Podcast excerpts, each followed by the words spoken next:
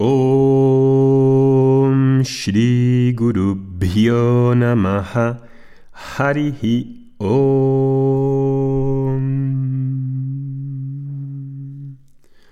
Muy buenos días, Namaste. ¿Qué tal estáis? Espero que bien. Estamos en el capítulo 2, el resumen del capítulo 2, que nos lleva alrededor de cuatro meses verlo con clases semanales en el curso de Vedanta 3, en el que estudiamos la Bhagavad Gita aproximadamente durante 4 o 5 años, y que eh, es un buen capítulo para hacerse una idea mm, global de qué es esta cultura védica, que es Vedanta, que es la Bhagavad Gita, que es eh, Vedanta. Entonces hemos visto que había cuatro temas. Uno es el descubrimiento de Arjuna del samsara, que venía caracterizado por esas tres palabras, raga, shoka y moja, dependencia psicológica, sufrimiento y confusión. Confusión. Ya hemos visto la relación entre cada una de esas palabras y cómo Arjuna reconoce que no eh, tiene eh, la capacidad de resolver el problema por sí solo. No, eh, es, no dice, voy a poder yo solo, yo puedo con todo, yo con mi pensamiento positivo voy a lograrlo. No, se da cuenta de que tiene límites, de que tiene ignorancia, de que en, el momento que está viviendo, en ese momento de la batalla, se ha quedado paralizado, no sabe qué hacer, está llorando, está ahí tirado en el carro y por muchos logros, por muy inteligente que sea, por muchas posesiones que tenga, su respuesta que da es inmadura y no sabe solucionarlo. Es decir, que no es eh, un Superman, no es este hombre que todo lo controla, que nos pintan hoy los medios em, de desarrollo personal de la persona que puede con todo, no es este hombre. Y de hecho, ese hombre pues es una fantasía.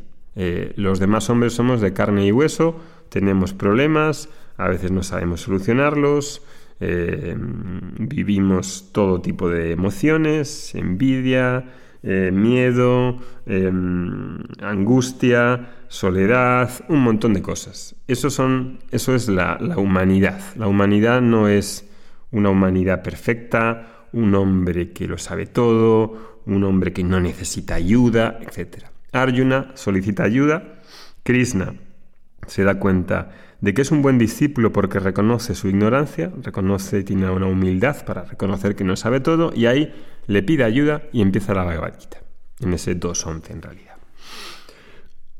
A partir de ahí, Krishna decide enseñarle pues tres temas. Uno, y todo fijaros en, enfocado eh, en que haga su deber, que va a ser el, el que tiene que hacer como, como guerrero. No le está enseñando esto para que se vaya a los Himalaya y se quede ahí. No, le está enseñando todo esto para que haga lo que tiene que hacer en su vida de una manera más productiva, más eficaz, con más satisfacción, con más convicción, con más dharma. Y le enseña pues varias cosas. Una es la verdad sobre uno mismo, que no tiene que ver con desarrollo personal. Dos, cómo se puede preparar, cómo puede vivir un estilo de vida conducente para que ese autoconocimiento fructifique en mi vida.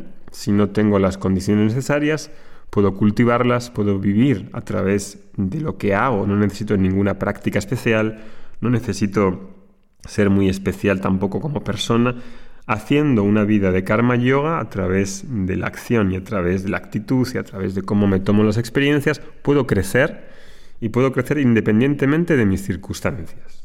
Y karma yoga, yoga en realidad va a ser generalmente entendido como una actitud nacida de una visión, de unos valores, de unos, de unas, de una, eh, principios, etc. Si quiero saber cómo poner en práctica este karma yoga, pues primero tengo que entender qué significa ese karma yoga y ahí Krishna en esos versos desde el 38 hasta el 53 nos habla de esto. El tercer tema, el último tema que estamos viendo, es lo que hemos llamado stita prajna. ¿Cuál es la definición de, un hombre sabio, de un prajñe, un stita prajna, una persona de firme conocimiento? No es una persona que tiene un conocimiento que va y viene, que, que está disponible unas veces, otras veces no, sino que lo ha asimilado, ha atravesado una vida de karma yoga, se ha expuesto al Vedanta, ha adquirido ese conocimiento y lo ha asimilado hasta tal punto que ese conocimiento no es diferente de él. ¿no? Y luego nos habla, como decía en el anterior podcast, que nos da tres sadhanas o tres ejercicios, que es lo que quería hablaros hoy. Estos tres ejercicios son, uno, la dirección o la em, regulación de los sentidos, indriya nigraha. Dos, mano nigraha, la regulación de los pensamientos. Y tres, tiene que ver con nidit dhyasana, con la contemplación de la enseñanza. Vamos a verlos un poquito cada uno de ellos. Dice Krishna que cuando uno se expone a Vedanta, cuando uno es una persona ya comprometida con el estudio regular, porque si uno no se compromete con un estudio regular, el resultado pues no va a ser el mismo nunca, claro. Eh, eh, cuando, Krishna está, eh, Arjuna está expuesto a Krishna, está recibiendo la enseñanza, y le va a dedicar un tiempo a ella hasta que escuche todo lo que tiene que decir y le permita preguntar, dudas, etc. Entonces, aquí cuando dice Indriya Nigraha, esta regulación de los sentidos, Indriya son los sentidos, Nigraha es la regulación, pues dice que es muy importante vivir un estilo de vida en el que el conocimiento que estoy recibiendo eh, pueda em, afianzarse, pueda ser recibido, pero se pueda quedar, que no se pierda, que no se me olvide, que no se me vaya. ¿Cómo hago eso? Primera ejercicio que da es que aprendas a regular tus sentidos, es decir, que controles, que regules, que pongas un límite a lo que entra en tu mundo, a cómo te conectas con la información que entra a través de los sentidos. Eh, vas a internet y empiezas a navegar y, vas estás buscando una cosa y acabas buscando otra completamente diferente, te vas por los anuncios, vas a ver Facebook y, vas cinco minutos y te quedas dos horas, vas a ver em, Instagram y te pasa lo mismo, lo mismo en WhatsApp, vas a un centro comercial a comprar eh, harina y acabas comprando un montón de otras cosas.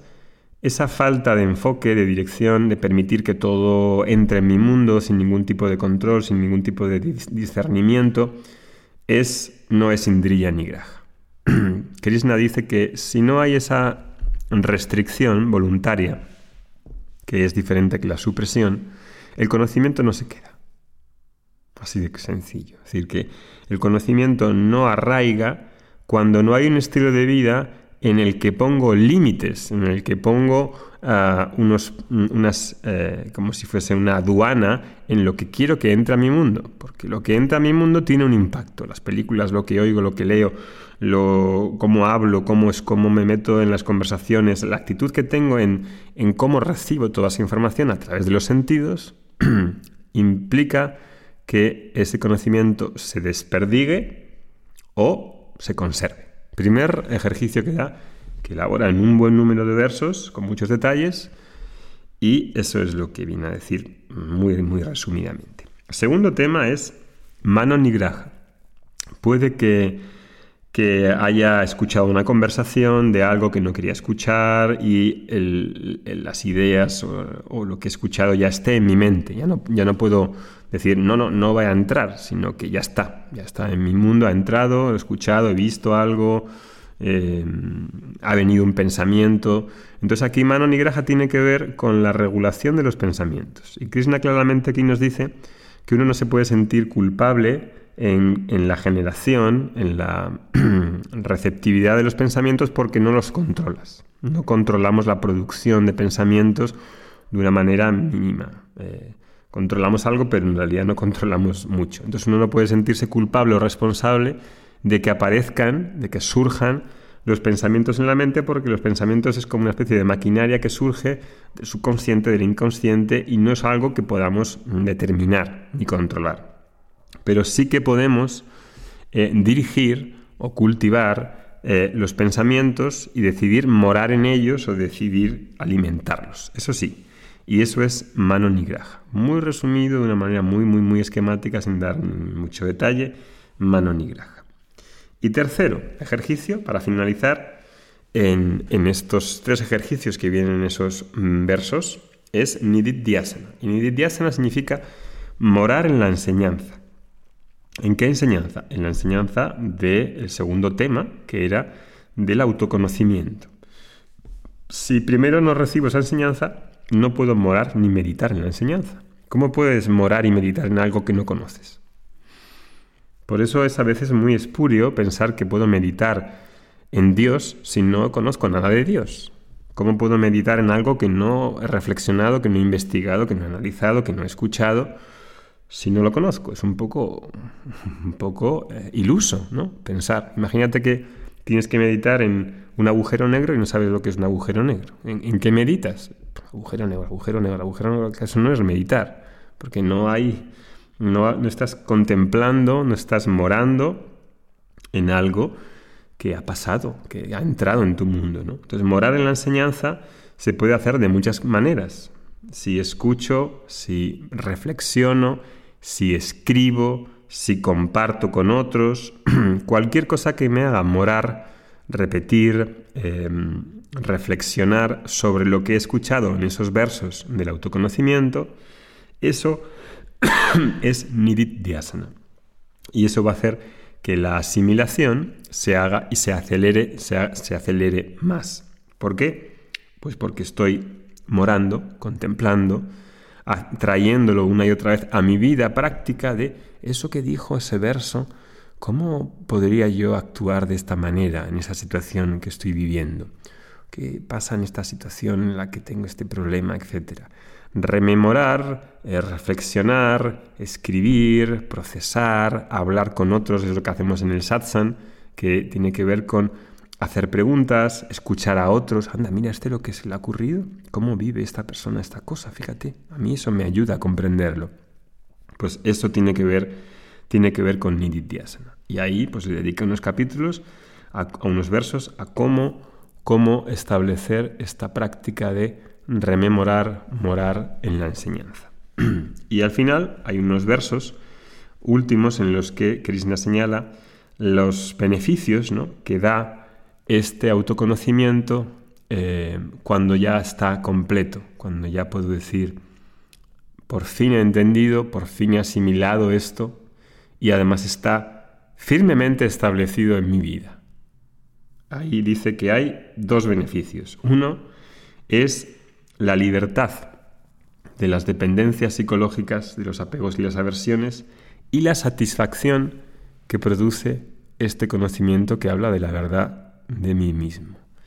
Este conocimiento una vez instalado, una vez que soy yo mismo, no he hecho nada en falta. Tengo todo lo que, lo que necesito. Eh, no, no recuerdo que me falte nada.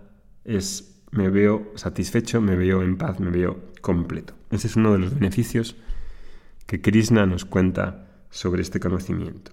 Y dos, es la ecuanimidad.